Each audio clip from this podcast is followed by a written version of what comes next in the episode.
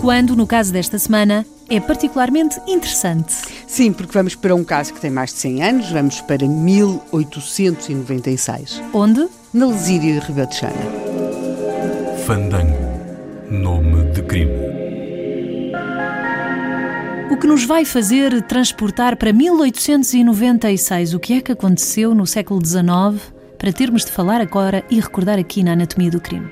Bem, é de facto um crime que entrou para os anais da história, mas para já, antes do crime, vamos acompanhar um homem. Ele tem uma alcunha como era e ainda é muito característico no mundo rural, e é uma alcunha que tem muito a ver com aquela zona, com aquela região. Ele é conhecido pelo fandango. Ele é um homem abastado, vai no seu carro de cavalos, é um carro que é puxado por dois cavalos, hum. uma vitória, né? aqueles carros que nós hoje vemos às vezes ainda ser usados para os casamentos, em algumas épocas festivas também, algumas procissões, algumas feiras uh, agrícolas. Ele vai nesse carro, ele tem um cocheiro, o Joaquim Duarte, ele vai sentado no seu carro de cavalos, está quase, em praticamente noite. Uh, Estamos ele, em que mês? Abril.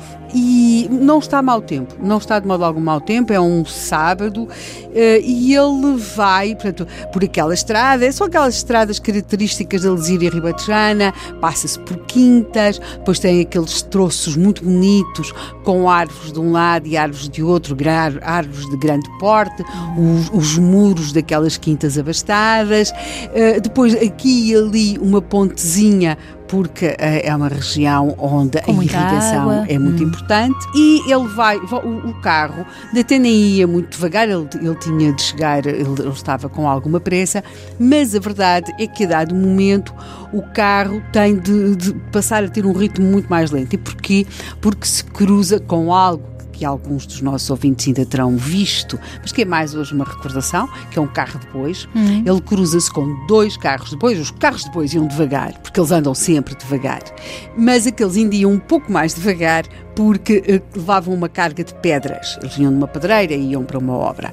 E, portanto, iam no seu passo muito lento, mas o, os carreiros, era assim que se chamava os homens que guiavam os carros de bois, conhecem o, o cocheiro, uh, o Joaquim Duarte, era assim que ele se chamava, mas... deixam-no passar, o carro, o carro de cavalos uhum. retoma o seu ritmo. E o carro de bois ficou para trás. Ficou, ficaram uhum. para trás e o carro de cavalos retoma o seu ritmo na estrada e faz uma curva, porque apesar do Ribatejo se caracterizar por aquelas retas, apesar de tudo, de vez em quando lá aparece uma curva.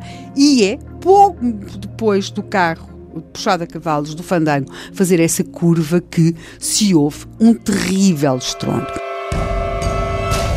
um estrondo que levou algumas pessoas das redondezas, que não viram carro algum, a pensar que estão a, a usar explosivos na pedreira.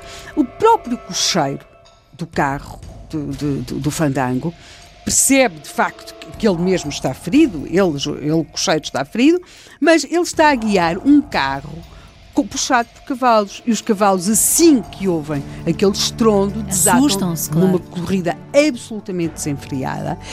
O cocheiro quando começa a sentir que está a conseguir controlar um pouco mais os cavalos, olha para trás para ver o que é que aconteceu e vê que o carro, a tal Vitória, está parcialmente destruída, estilhaçada e que o corpo do seu patrão está caído, o corpo do fandango. Por momentos pensei que tinha sido no carro de bois, mas não, foi não, mesmo no coche. Não, é mesmo no coche. Joaquim Duarte, nesse momento, desata a gritar e ele grita uma expressão que é comum à época, quando aparece Mataram. alguém morto. Ele grita: Homem morto, homem morto, acuda. Os cavalos continuam a correr continuam, ele, ele consegue ir controlando-os, mas não os controla completamente. E, portanto, ele vai numa correria desenfreada e é numa correria desenfreada que o carro de cavalos entra em Alhandra, com um homem caído atrás, o fandango, cadáver, ferido, o coche semi-destruído, semi -destruído, o carro semi-destruído, o cocheiro ferido a tentar segurar os cavalos, vem uma data de gente para o centro, não é? ouvem aquele barulho, já tinham ouvido o barulho da explosão